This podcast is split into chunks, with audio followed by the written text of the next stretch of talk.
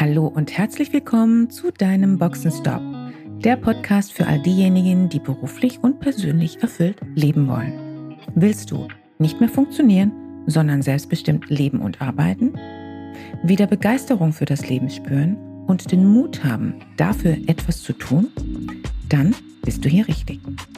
Und jetzt wünsche ich viel Spaß mit all den Themen, die dich hier erwarten. Einen wunderschönen guten Morgen, Herr Philipp Erik Breitenfeld. Ich freue mich, Sie hier im Interview zu haben, in meinem Boxenstopp. Guten Morgen. Guten Morgen. Vielen Dank, dass ich hier sein darf. Ich möchte Sie zunächst einmal begrüßen mit folgenden Worten. Sie haben vor gar nicht allzu langer Zeit, nämlich in 2013, mit zwei Personen auf 15 Quadratmetern gegründet. 2020 wurden sie vom Bayerischen Staatsministerium zu Bayerns Best 50 oder Best 50 gekürt von insgesamt 8000 mittelständischen Unternehmen mit 22 Millionen Umsatz und 500 Mitarbeitern und das nach sieben Jahren. Wie schafft man das? Sehr schöne Frage. Ich glaube, wie man das eigentlich schafft, ist, glaube ich, ähm, der Weg, warum man überhaupt gründet, ist, glaube ich, die Idee des Gründens und der, äh, zu erkennen, was ist so der größte Schmerz bei potenziellen Kunden. Und ich habe aus meiner, ich bin seit 16 Jahren in der Personaldienstleistungsbranche unterwegs und ich habe gemerkt, dass der größte Schmerz für mich, wie aber auch für unsere Kunden ist, der, dass es immer weniger bis zu hin, bis zu keinen Facharbeiter mehr gibt.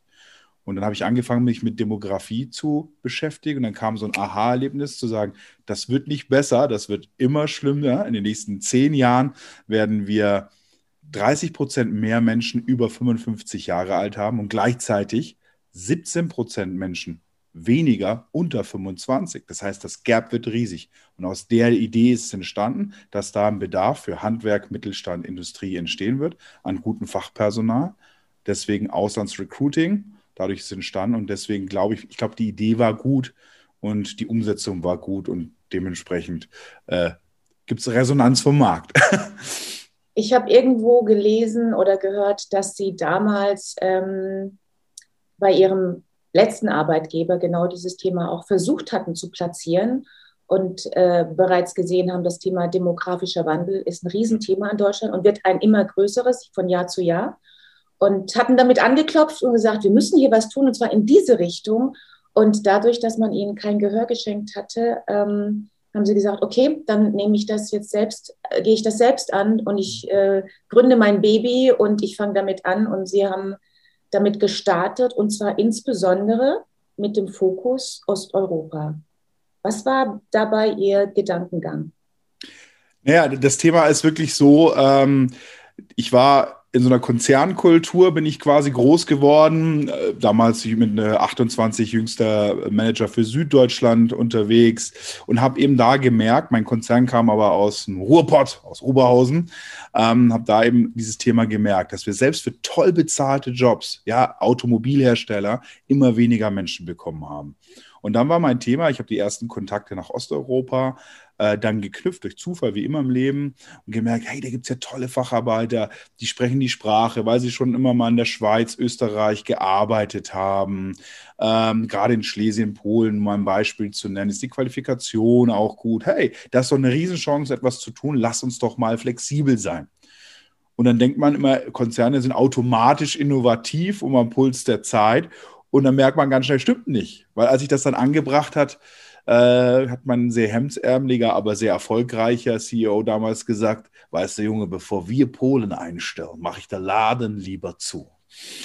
ja, wow. äh, das stimmt auch. Mittlerweile hat er Not verkauft und äh, mhm. ja, äh, die Geschichte ist halt einfach dann so. Was ich sagen möchte ist, mhm. wenn du an Grenzen deiner Vision stößt, ist das natürlich ein Problem im Angestelltenverhältnis. Und dann war ja, ich, mir ging es ja gut, ich hatte wirklich gut verdient, war wirklich jung da betitelt, aber damals wirklich den Mut zu fassen, zu sagen, okay, jetzt gründe ich, weil mich das so fuchsig gemacht hat, dass, es, dass ich ja jeden Tag gesehen habe, was da auf uns zukommt und äh, im Prinzip aber keine Möglichkeit der Umsetzung habe. Und das ist immer ganz, das ist irgendwas bei, bei Konzernen, aber auch bei Mittelständlern, Handwerkern so, ähm, die müssen sich öffnen jetzt in Zukunft. Ich habe in New York den Ex-CEO von äh, Kodak kennengelernt. Der hat ähm, einen Weltkonzern damals, der hat mir auch erzählt, wo der erste Mann bei denen in die Vorstandssitzung kam und erklärt hat, wir bräuchten jetzt Digitalkameras. Ja, der ist ausgelacht worden äh, damals und ein paar Jahre später war äh, das Monsterunternehmen Kodak eben pleite. Also, was ich sagen möchte, ist, äh, äh das Learning ist wirklich für jedes Unternehmen diese Flexibilität und diese Mitarbeiteridee schon ein bisschen mehr in den Fokus zu rücken weil ich hätte das damals ja auch gerne für meinen Konzern gemacht. Ich bin heute glücklich, dass es nicht so gekommen ist. Ich bin, es war die beste Entscheidung meines Lebens, äh, es selber zu machen. Ähm, und ja, so ungefähr ist das gekommen und Osteuropa war ein Zufall, aber ist heute quasi die Basis, wo wir Menschen rekrutieren für Handwerk und Industrie. Ähm, interessant, dass Sie das Stichwort äh, liefern, Zufall. Hm, ich habe natürlich ein bisschen recherchiert und was ich so äh, lesen, hören konnte, war, dass ähm, Sie sehr schnell, als Sie gegründet hatten, das Thema Europa allerdings eben Fokus Osteuropa äh, in den Fokus genommen hatten und sind dann auch sofort äh, ins Auto gesprungen, metaphorisch gesprochen, und haben, glaube ich, 350.000 Kilometer, ich weiß nicht in welchem Zeitrahmen, äh, abgefahren. Zunächst mit Polen gestartet, dann mit anderen osteuropäischen Ländern, um nach Fachkräften zu suchen und haben damit ihr Business gestartet und haben, wie das so, wie das ja immer so ist bei Unternehmern, gemacht und sehr viel gemacht, sehr viel gearbeitet, sich engagiert und wahrscheinlich extrem viel gearbeitet. Ich weiß nicht, ob sie das heute noch in dem Maße tun. Aber ganz grundsätzlich, wie kam es denn? Wieso Osteuropa? Wieso nicht Südeuropa? Wieso nicht einen anderen Platz dieser Welt? Ähm, der Einstieg aus Europa war tatsächlich ein Zufall, aber diese Passion, die sich da ergeben hat daraus, das dann war dann wirklich äh, gelebte Praxis. Also äh, die Thematik war wirklich so, dass, wie Sie selber sagen, wo ich gegründet habe, deswegen kann ich manche Überforderungsmomente dann für meine eigenen Mitarbeiter manchmal nicht verstehen. Es war wirklich so, morgens ins Auto, die ersten Mitarbeiter zum Kunden gefahren, äh, Vertrieb gemacht, Einstellung gemacht, am Unternehmen gearbeitet, Marketing zu zweit auf 15 Quadratmeter. Dann aber natürlich das Learning gehabt, dass man muss Leute einstellen, die machen, die all das machen, wozu man keine Lust hat, keine Lust hat oder nicht fähig ist. Ja, ich bin kein Zahlenmensch, ich bin keiner fürs Accounting. Also deswegen auch die große Masse an 500 Menschen, die heute für uns arbeitet, weil ich immer Leute eingestellt habe, die sehr viel schlauer und sehr viel besser sind als ich in Themen, äh, die mir nicht liegen. Ja, das heißt, am Unternehmen Netzwerke stricken, das ist mein Thema und natürlich Verkauf, Sales. Und ähm, ja, wir reden immer über Europa und beschränken das immer sehr, sehr stark auf die Bürokratie aus Brüssel, auf Gesetzgebung, auf solche Dinge. Ist aber schade, weil wir immer gar nicht die Chancen so in den Fokus rücken, die diese europäische Gemeinschaft hat. Nämlich mit einem Personalausweis dort zu arbeiten, wo ich will. Freizügigkeit ist das Stichwort oder die juristische Bezeichnung dafür. Und das ist super, dass wir wirklich sagen können, wir sind da völlig frei. Und in Osteuropa habe ich einfach gelernt, dass die Qualifikation, die deutsche Sprache ähm, so weit vorhanden ist, dass das für meine Handwerker, für meine mittelständischen Industrie, äh, Unternehmen, Kunden einfach am besten passt. Ich war da in Kroatien, äh, Slowakei ist ein großer Markt für uns, Rumänien, Ungarn, ich, wie Sie sagen, hunderte, tausende Kilometer da durchgefahren. Ich kenne jedes Eck fast mittlerweile. Ähm, und man muss natürlich auch sagen, in jedem Eck in Osteuropa gibt es besseres äh, Handynetz als äh, bei uns in Deutschland. Ähm, und habe tolle Menschen kennengelernt, verschiedene Kulturen. Das ist auch bei unserem Onboarding-Prozess ja ganz wichtig. Osteuropa ist ja nicht wie Afrika eine Einheit, sondern wir leben hier in neuen Kulturen. Wir haben hier ein großes Team, das das Thema Onboarding, Betreuung der Mitarbeiter in den Fokus stellt äh, und ständig für die da ist. Also alle Behördengänge für die abnehmen. Die Kleinigkeiten, die für uns selbstverständlich sind, die aber beim Auslandsrecruiting total wichtig sind, weil mein Credo heißt, gute Mitarbeiter finden ist eine reine Budgetfrage gute, gute Mitarbeiter halten. Das ist die Herausforderung. Mhm. Und das geht beim Onboarding-Prozess nur mit einer Geschichte. Die sind ganz, ganz vielen Handwerkern und ganz, ganz vielen Industriemenschen früher fremd gewesen. Das nennt sich Empathie. okay, hm, das ist insgesamt ein Thema, was darüber können wir nochmal separat diskutieren. Genau. Hm, Sie haben sich ja dieses große Thema auf die Fahne geschrieben und so habe ich das bis dato verstanden. Das ist Ihre Mission korrigieren Sie mich, wenn, Sie, wenn ich falsch liege, das Thema Fachkräftemangel eben auf diesem Weg anzugehen. Mhm. Und, das, und das Stichwort hier demografischer Wandel. Jetzt ist es ja so, demografischer Wandel ist ja einerseits äh, das Thema, das zu einem Mangel an Fachkräften in den letzten Jahren geführt hat und zunehmend führen wird. Hinzu kommt ja auch das Thema Ähm, die sogenannten Babyboomer werden bald äh, verschwinden vom Arbeitsmarkt und es gibt noch weitere Konsequenzen. Was, was sind denn weitere Konsequenzen aus Ihrer Sicht, die dieser demografische Wandel mit sich bringt? Und warum wird es so wichtig, dass dieses Thema Fachkräftemangel auf unterschiedlichste Art und Weise, beispielsweise eben auch auf diese Art und Weise, angegangen wird? Naja, die Thematik ist, es geht ja jede, jeden Gesellschaftsteil gleichermaßen an. Ja, das ist jetzt mal das eine. Natürlich, unser wirtschaftlicher Wohlstand hängt natürlich massivst vom demografischen Wandel ab, dass wir den in den Griff bekommen. Klar, weil eben, ähm, sehen Sie eine Zahl, 2025 gehen 500.000 mehr Menschen in Rente, als von den Schulen kommen.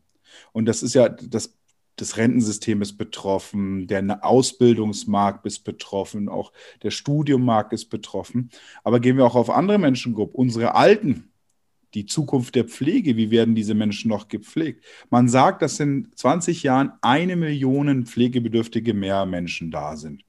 Das heißt im Prinzip, dass dementsprechend man sagt, okay, die Gesundheit bringe ich zwar auf 100, aber der Geist macht nicht. Alzheimer, Demenz, alles, was es gibt.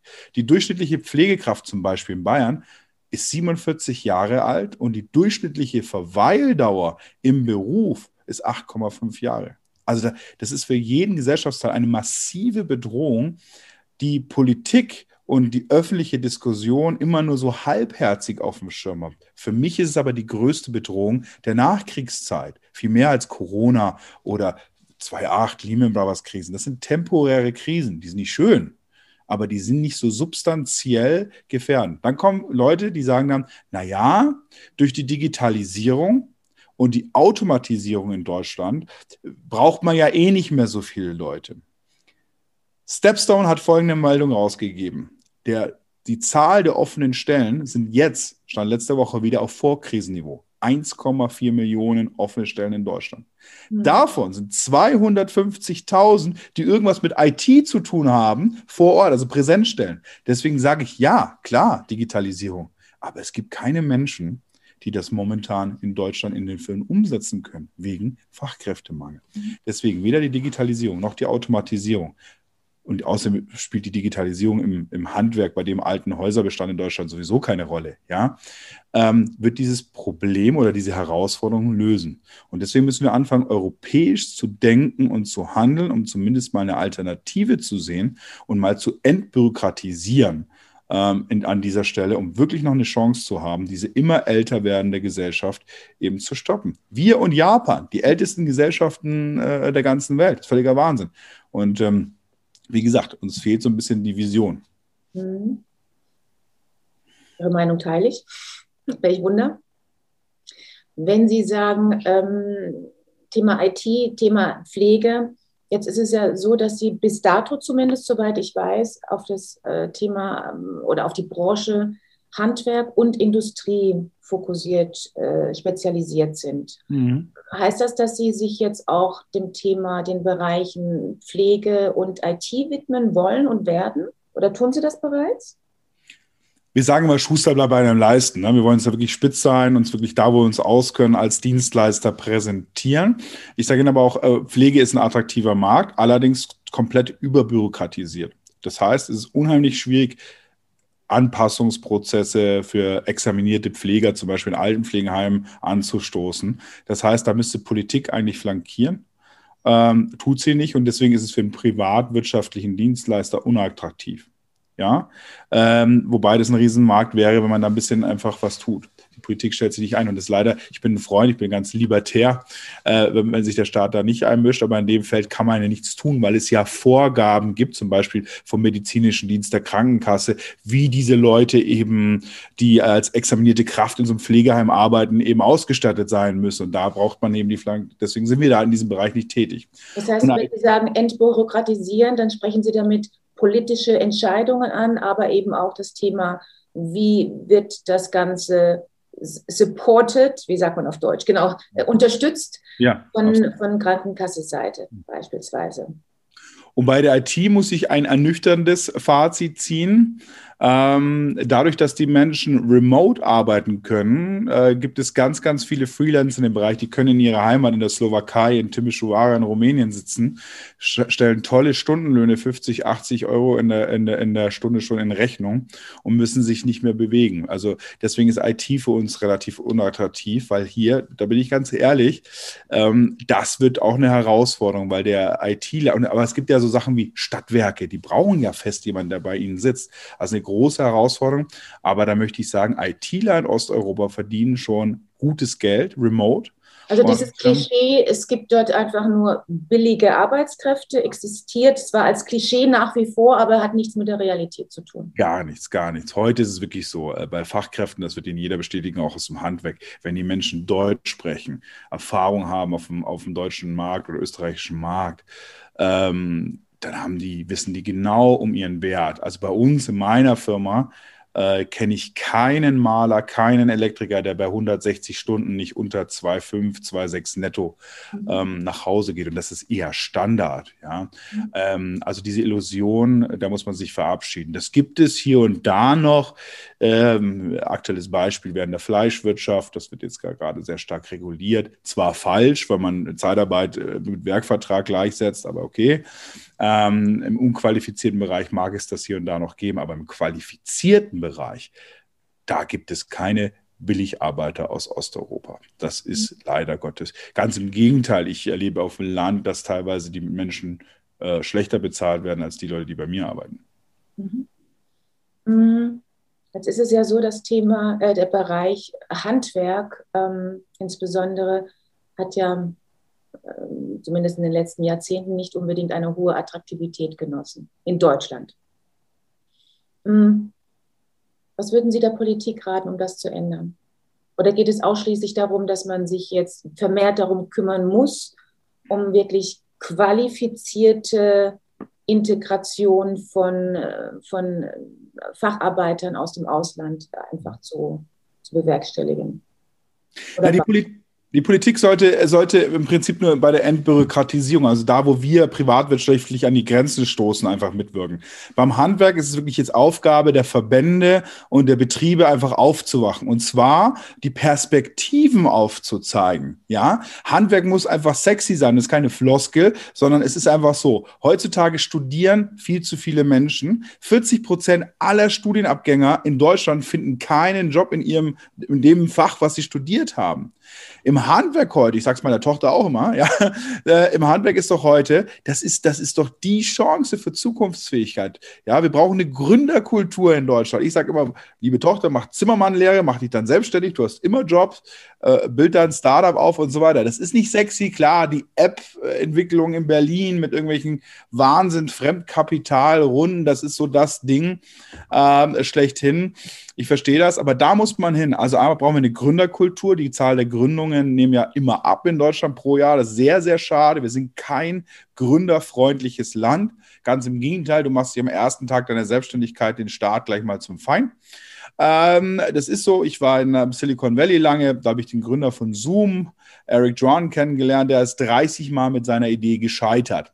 Bis er dann, oh, 30 Mal. Ja, äh, das heißt, das heißt, bis er, bis er irgendwie Zoom irgendwie erfunden hat, ja. Mhm.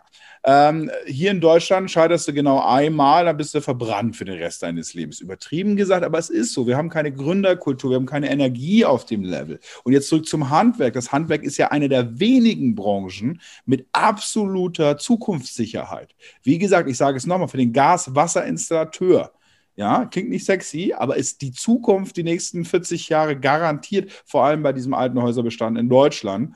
Ähm, und äh, auch gut, also gut finanziert. Das heißt, äh, ja, also ich, es ist Aufgabe der Verbände und des Handwerks selber, ihre Attraktivität nach oben zu stellen. Und es ist Aufgabe des Staates, flankierend eben entzubürokratisieren und dass wir endlich mal ein gründerfreundliches Land werden. Mhm. Wahnsinn. Äh, also, sorry, das ist so wirklich mein Steckenthema. Mhm. Ähm, es ist, du bist ja völlig allein gelassen und die staatlichen Institutionen, die dich da flankieren, sind ja alle auch relativ wenig kompetent und äh, dementsprechend ist es wirklich so. Und das muss weg, weil sonst verlieren wir komplett den Anschluss an allem. Und für mich sind, wie gesagt, nicht Gründer äh, per se die, die mit äh, hier diese riesen Finanzierungsrunden haben und dann nach drei Jahren wieder aufgeben müssen. Äh, das ist äh, nicht der Mittelstand und die Basis unseres Landes. Ich komme nochmal auf die Frage von vorhin zurück. Die ja. ist irgendwie noch nicht ganz beantwortet worden, deshalb will Sehr ich sie nochmal stellen, macht aber nichts. Hm Weshalb Osteuropa? Weshalb nicht Frankreich, Italien, Spanien? Weil die Qualifikation aus der Erfahrung her, so ist das Osteuropäer haben bis 2005 Deutsch als erste Fremdsprache in den Schulen mhm. gehabt. Das heißt, ich habe das Sprachthema schon mal etwas leichter. Osteuropäer arbeiten seit 15, 16 Jahren auf dem deutschen Markt. In Osteuropa sind deutsche Firmen ansässig, drei Name Free, Volkswagen, äh, äh, Mercedes, äh, Fensterbauer, Roku, solche Geschichten. Das heißt also deutsches Qualitätsmaß, da gelernt und dann kann man die auch wieder zurück auf den deutschen Markt integrieren. Äh, diese drei Faktoren. Ich habe Projekte gehabt mit Spanien und auch wieder, ich bin ja immer ein bisschen überspitzt, aber ich sage immer so, der spanische Arbeitslose ist lieber arbeitslos in Villa Bajo als in Castrop Rauxel auf der Baustelle. Also ich habe die Verweildauern äh, waren nie so lange, aber das ist sehr, sehr pauschal gesagt. Ich habe mir sagen lassen, dass es in Spanien ganz, ganz tolle Menschen gibt, was das Thema IT angeht. Ist nicht mein Steckenpferd, aber Osteuropa hat sich einfach in der Praxis und in der Übersetzbarkeit auf den ersten deutschen Markt äh, am einfachsten und am äh, ähm, erfolgreichsten einfach erwiesen und daher die Passion für Osteuropa. Ähm, aber das hat nichts damit zu tun. Wir hatten auch, äh, wie gesagt, Projekte ähm, mit Griechenland, mit ähm, Spanien, mit Portugal. Also wir haben das alles probiert. Wir haben uns nicht bewusst gegen irgendetwas entschieden, sondern es hat sich wirklich aus der Praxis herauskristallisiert. Wir haben auch ein italienisches Projekt, das läuft übrigens sehr, sehr gut. Wir haben ein niederländisches Projekt, das läuft auch sehr, sehr gut. Also, also wenn Sie sagen, es läuft sehr gut, meinen Sie damit auch, dass es Mitarbeiter gibt, die, also ja. Menschen gibt, die bereit sind, nach Deutschland zu kommen und sagen, okay, sie, ja. Hm? Genau. Aber bedeuten oder dass wir haben in den letzten Jahren 2500 Menschen in den ersten Arbeitsmarkt integriert und davon waren bestimmt 96 Prozent aus Osteuropa.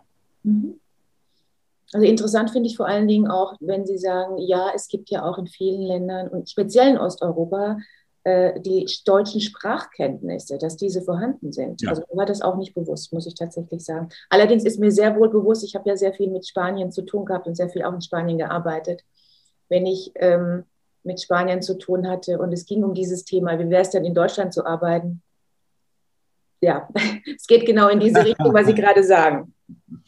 Wie stehen Sie denn zu diesem Thema Homeoffice? Sie haben ja gerade schon äh, bei, bei, dem, bei dem Thema IT angesprochen, naja, wenn es um die Stadtwerke, wo auch immer geht, da braucht man die ITler eben vor Ort und nicht im Homeoffice, wo auch immer sitzen. Ganz grundsätzlich, Homeoffice, wie stehen Sie zu dem Thema? Es wird ja gerade politisch äh, sehr stark diskutiert und vielleicht sehr stark nochmals dirigistisch betrachtet und ähm, ja, gesteuert vom Staat.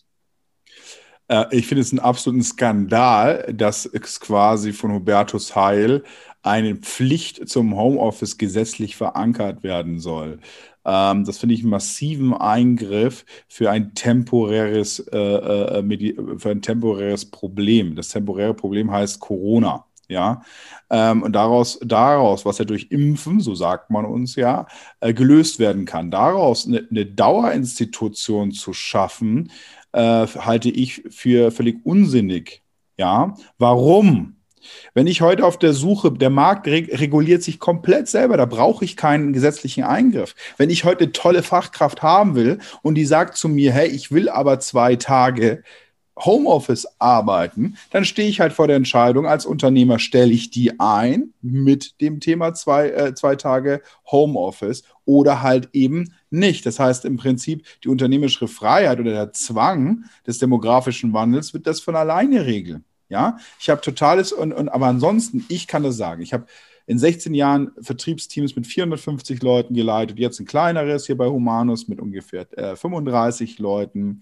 Warum engagieren sich Menschen im Mannschaftssport, Fußball, Volleyball, was es auch alles so gibt? Weil sie sich gegenseitig zur Höchstleistung animieren, weil sie das mögen, soziale Kontakte außerhalb ihrer vier Wände zu haben, weil sie im Prinzip letzten Endes Menschen brauchen auch andere Menschen. Wir haben ja nicht lauter misanthropische äh, Geschichten.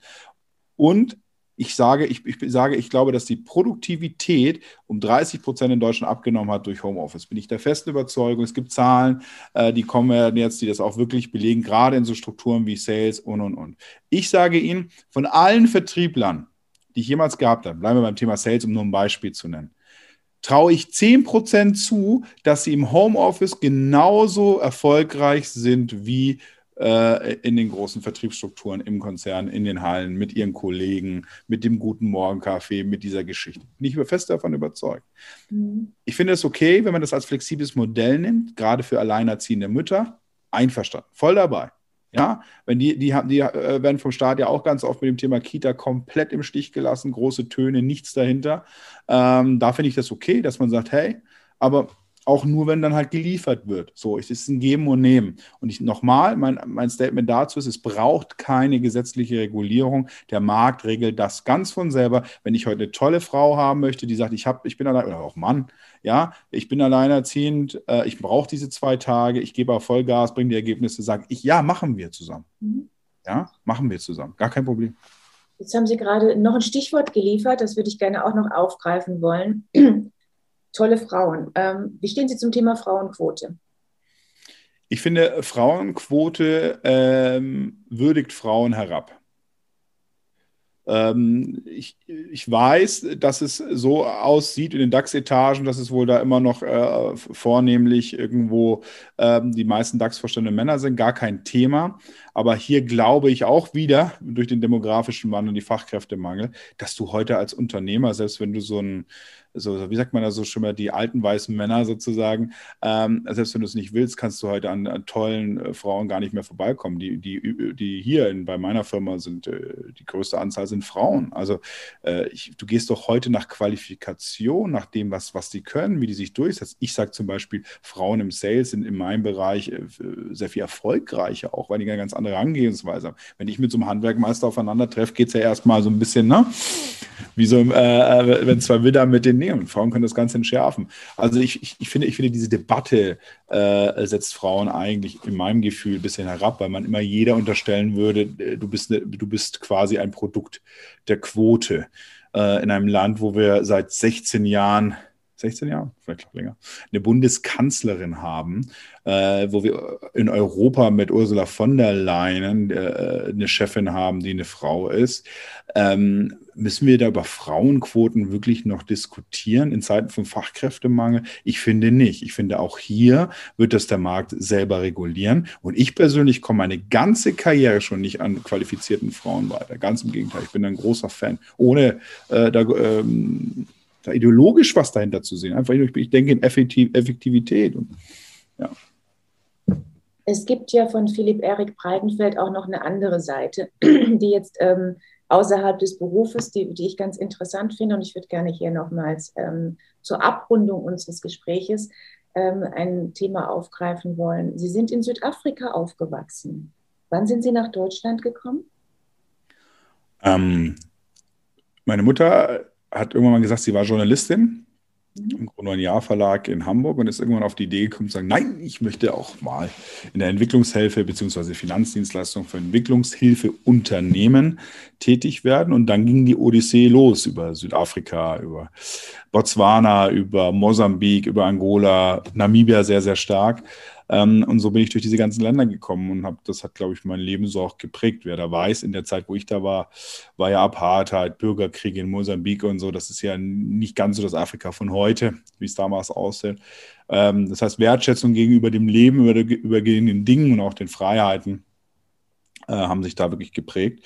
Und eine Sache auch, ich kann heute äh, äh, total europäisch denken weil ich äh, dieses patriotische oder dieses, dieses protektionistische, machen wir es mal so rum, gar nicht habe, weil ich denke immer in Synergien und nicht in Landesgrenzen. Und das ist auch ein, ein Thema, warum ich mich für Europa so gerne öffne, und das auf meiner Agenda steht. Und das ist ein Produkt aus dieser Zeit. Damit äh, haben Sie meine zweite Frage schon beantwortet, nämlich wo, ja, worin wurden Sie geprägt in dieser ja. Zeit? Ja. Mhm. Genau, mhm. das war das. Sie haben darüber hinaus eine Schule aufgebaut in Südafrika, mhm. habe ich irgendwo in einem Interview, glaube ich, mitbekommen. Mhm. Genau, wir haben in Darf ich dazu noch was erfahren? Gerne. Wir haben in Kalkfontein, einem Vorort von Kapstadt, da denken ja viele Menschen, das ist gar nicht so das arme Afrika, das stimmt gar nicht. Ähm, das ist äh, bitterarmes Afrika. Und jetzt nach dem Lockdown noch viel dramatischer als jemals zuvor. Haben wir eine Vorschule gebaut, eine Vorschule für 60 Kinder, die dort eine warme Mahlzeit pro Tag bekommen und eben auf die Schule vorbereitet sind und äh, ganz glücklich sind, haben wir fertiggestellt Februar letzten Jahres. Ähm, dann kam aber äh, der Lockdown dazwischen und das war sehr, sehr traurig. Und dann haben wir es einfach umfunktioniert zur Suppenküche, sodass die Kinder weiterhin eine warme Mahlzeit pro Tag sich abholen können, weil zu Hause kriegen sie da meistens nichts. Ähm, und äh, ja, das lief dann jetzt so bis zum Ende des letzten Jahres und jetzt ist wieder eine Schule. Also jetzt geht der Schulbetrieb langsam, langsam wieder los. Ne? Ähm, das ist das, was jetzt äh, derzeit eben passiert. Und ich freue mich, dass es auch wieder losgeht äh, in Südafrika im normalen schulischen Leben. Wir haben die gebaut mit äh, Fly and Help. Das ist so eine Organisation, die da sehr, sehr transparent ist, weil ich bin ganz ehrlich, meine Mutter war ja eine Entwicklungshilfe. Man muss schon ganz genau gucken, wo man sein Geld dahin bringt. Und deswegen war mir das ganz wichtig, da was zu finden, was sehr, sehr transparent ist. Auch äh, Bauabschnitte wurden direkt bezahlt und, und, und solche Geschichten. Ist schon wichtig. Spannend. Ja, und Sie können mit ganz, ganz, ganz, ganz wenig Geld wirklich mhm. äh, viele. Was bedeutet ganz wenig Geld? Naja, äh, also das ist jetzt nicht vermessen, aber ich, ich habe jetzt gerade heute, heute in der Tageszeitung gelesen, dass der Gymnasiumumbau in dem Ort, wo ich wohne, 25 Millionen Euro gekostet hat. Weil ein Flügel, ein rechter Flügel angesetzt wird, ist mit ein paar Klassenzimmern mehr. Mhm. Ich habe eine Schule gebaut, die alles zusammen mit Nachzahlungen so um die 60.000 Euro gekostet hat. Das ist auch Geld, mhm. aber das ist eine komplette Schule. Und jetzt verwandeln wir das doch mal in 25 Millionen. Wenn ich das ne, einfach mal hochrechne. Und dann habe ich vielleicht irgendwann mal, wenn ich das direkt umwandeln würde, das mhm. Thema der Flüchtlinge aus Armut vielleicht auch irgendwann mal in den nächsten 30 Jahren befriedet. Nur so als Idee, dass man einfach vor Ort ein bisschen mehr tut, äh, bevor man sich dann darüber aufregt, dass irgendjemand, genauso wie Sie und ich das tun würden, sich auf den Weg macht, äh, den Umständen zu entfliehen. Herr Breitenfeld, ich höre bei Ihnen mehrere Missionen heraus. ich habe eine allerletzte Frage an Sie. Ja. Angenommen, Sie hätten die Möglichkeit, die Politik zu beeinflussen mit einem Wunsch. Und man würde wirklich genau das tun, was Sie sich wünschen. Was wäre Ihr Wunsch? Welchen Wunsch würden Sie äußern? Mut. Mut. Ich würde mir wünschen, dass Politik mutiger wird. Dazu gehört natürlich immer ein Volk, das das auch gutiert, gar keine Frage, aber wirklich mutiger ist, dass wir jetzt wirklich mal an die großen Herausforderungen langsam rangehen. Das Problem ist heutzutage Vorstandsverträge, Legislaturperioden sind vier, fünf Jahren, je nach Parlament. Und so wird auch gedacht. Und das ist sehr, das, das wird dem Wohlstand, wenn jetzt nicht ein Umdenken passiert, nachhaltig beeinträchtigen in Deutschland. Und jetzt muss wirklich gehandelt werden. Gerade beim demografischen Wandel, um wirklich den Standort Deutschland, vor allem die Zukunft, auch zu sichern. Herr Breitenfeld, es war mir ein Vergnügen. Ganz herzlichen Dank für das Interview. Vielen Dank, dass ich hier sein durfte. Hat mir sehr viel Spaß gemacht. Dankeschön. Schön, dass du dabei warst. Wenn dir dieser Podcast gefallen hat, schreib gerne eine Rezension. Wenn du mit mir in Kontakt treten willst, kannst du dich gerne auf LinkedIn mit mir vernetzen. Und falls du dir einen Sparingspartner an deiner Seite wünschst, der dich auf deinem Weg zu deinem selbstbestimmten, erfüllten Leben unterstützt, kannst du gerne ein kostenfreies erstes Kennenlerngespräch buchen, in welchem wir schauen, wo du stehst und wie wir zusammenarbeiten können. Dazu kannst du direkt auf meiner Website einen Gesprächstermin buchen. Direkt unter Free Call stehen dir Terminoptionen zur Verfügung. Danke für deine Zeit. Ciao und bis zur nächsten Folge.